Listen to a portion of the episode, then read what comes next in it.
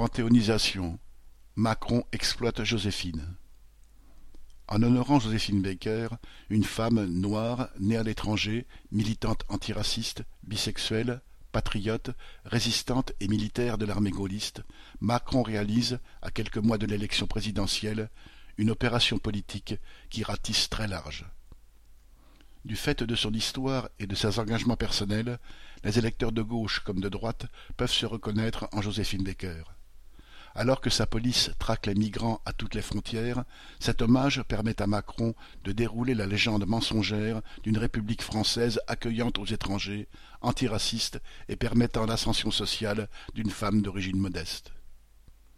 Née dans un quartier pauvre de Saint-Louis, Missouri, aux États-Unis, en 1906, alors que la ségrégation raciale était particulièrement brutale, Joséphine Baker s'est installée à Paris dès 1925 avec une troupe de danseurs et de musiciens, dont Sidney Bechet. Si la France de cette époque ne connaissait pas la ségrégation officielle des États-Unis, c'est dans une revue dite nègre, vêtue d'une simple ceinture de banane, que Joséphine Baker s'est fait connaître. Certains y voient aujourd'hui, de la part de ces artistes, une critique du mépris colonial de cette époque. Peut-être. Ce qui est certain, c'est que la France opprimait alors plusieurs centaines de millions de femmes et d'hommes dans ses colonies et organisait des expositions coloniales, comme celle de 1931, qui exposait les humains comme des animaux.